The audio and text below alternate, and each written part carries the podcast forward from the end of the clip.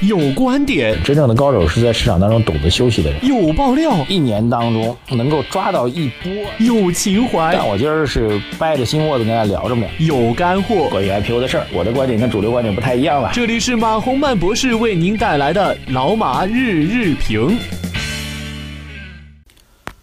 好，各位老马日评的听众朋友们，大家早上好啊！二零一六年的五月二十号啊，这个星期五，本周的最后一个交易日啊。首先来看外盘的情况啊，从昨天开始，这个美联储加息的预期越来越强，而且在盘面当中的影响越来越明显啊。道指，美国股市道指昨天是下跌百分之零点五二，跌了九十一个指数点啊。然后大家可以切一个长期的这个。K 线形态来看一下美国的这个道指啊，道指其实最早的是从零九年开始上涨，就是次贷危机之后啊，美国其实比较早的把这个次贷危机的风险就转嫁到了欧洲，包括中国啊，然后最早呢是从六千四百多点起步啊，一路飙升到今天，最高到了一万八千多点，现在是在一万七千多点啊。美国股市从零九年开始到今年，这已经是长达七八年的一个大牛市了，这个比较尴尬啊，因为从这个。美国股市历史上来讲，这么长时间大牛市之后，其实这个牛市终结的概率也是比较大的。而且，美国股市牛市终结的概率啊，往往会跟宏观政策有关啊。所以，美联储这次加息这事儿啊，呃，极有可能会终结美国牛市啊。当然，有人会说，你干嘛好好的把那牛市给终结呢？但是你仔细去看看，道指从六千多点起步，各位啊，就就是道指从六千多点起步，现在到了一一万七，虽然从一万八调整到一万七。但是这个指数依然处于一个历史上的一个高位吧？那么飙从六千多飙升到现在翻了好几倍了，对不对？在这种情况下继续涨上去，其实是不是很好的啊？所以对美国来说，这个如果因为加息的事情导致美国的这个牛市终结，其实未必是坏事啊，因为再涨上去可能就是泡沫了，对吧？就是会下一轮的金融风险。所以这个美国这个加息概率提升的进一步的消息啊。美国上周申首次申领失业金人数创出两月初以来最大的一个降幅，所以机构认为美联储六月份加息概率在进一步的增长。这事儿越来越诡异啊！虽然昨天的上证指数在早盘的时候的表现呢，多少有点出乎我们的意料啊，因为觉得市场在美联储加息这事儿出来之后呢，应该继续保持一种谨慎，但是昨天还冲高的，冲高我觉得还是。呃，长期调整以来的一个技术性的反弹啊，那最终呢还是基本面决定了技术面，决定了资金面，决定了情绪面吧。美国加息大概这样两个重要的指标啊，第一个指标首先来看通货膨胀率啊，CPI 首先要高啊，然后当这是第一个要素啊，如果开始出现温和通胀的时候，他们就会开始考虑加息啊，但是当这个就业状况特别好的时候啊，失业人数减少啊，非农就业人数增加等等这些数据一旦过热的话，那就会坚定加息啊。那么从这两点来讲，我觉得六月份加息，呃，现在来讲概率其实目前市场预测的概率、算的概率啊，就是美国的这加息概率是可以算出来的啊，不像咱们这边。我之前说过很多回了啊，各位猜猜看啊，这个五月份啊，这个中国人民央银行我们的央行这个降存准的概率有多少呢？谁能给我算一具体数字呢？哼。没人能算得出来，对吧？因为我们不知道。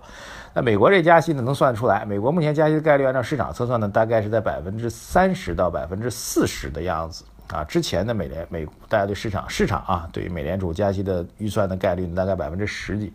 那现在飙涨到百分之三十到四十。当然，继续还要观察下一步的宏观数据。如果未来的就业数据、物价数据啊，依然证明美国经济在走好走强的话。再加上美联储内部啊，鹰派现在占到了一个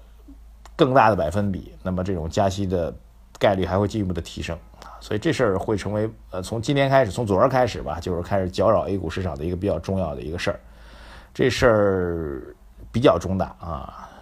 最严重的情况，但是我觉得，当然在这种比较重大的背景情况下，稍微有一点点减压，就是我觉得不大会出现一月份那种状况。一月份那种状况，它有几个一月份 A 股大家翻回去啊，暴跌啊，很多人说因为熔断，其实跟熔断没关系啊，熔断只是一个这个刀啊，菜刀啊，砍人还是砍菜是您自己个儿的事儿啊，只不过那天砍砍人了嘛，对不对？为什么呢？因为一月份的时候我没做好太多的准备啊，特别对于境内的热钱啊，我昨儿也提到过关于热钱的分析，大家有兴趣可以听一下昨天的节目。就对于境内的热钱来说，哎。持续从零八年次贷危机开始，全球性的资金的大逆转，咵嚓一下，从去年年底就美联储加息突然出现了，嗯，都没做好准备啊，特别是我们中国这边的监管部门没有做好准备啊，没有想到这些钱咔嚓就出来了，所以外汇占款啊，大量的资金外流啊，人民币贬值，特别是离岸离岸市场，因为离岸市场是没有办法去直接干预嘛啊，但是后来我们间接的干预了啊，这个这个在香港市香港的离岸市场，我们四大国有银行出手了，直接把那个。呃，流动性给枯竭了哈，我们你不知道贬吗？我就买买买买买买买的，你这市场当中都没人民币了，你还怎么给我贬？OK，当然这也是方法了，我们然后没有经验，所以一月份那次贬值啊，人民币的快速的贬值，然后股市的暴跌，其实主要的原因是因为没有经验啊，所以对于这个风险过度放大，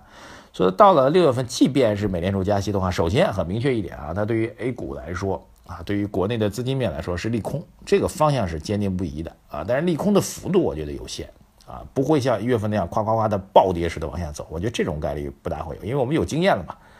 吃了一回亏啊，就会吃一堑长一智嘛，中国人讲的老话。所以我们可以紧盯一下，比如五月份的这个外汇占款的数据会不会出现一些调整啊，外汇储备的数据会不会往下掉等等等等。我个人判断，我们央行应该不至于那么继续木登登的在等着第二回悲剧再重演啊，他们应该会有方法去来应对的。所以总体上来讲，我对于六月份美联储加息这个事儿啊，从现在开始啊，到了美联储加息的预期的周期当中了啊，不管加还是不加，这事儿的影响都已经出来了，各位一定要注意啊，作为投资人。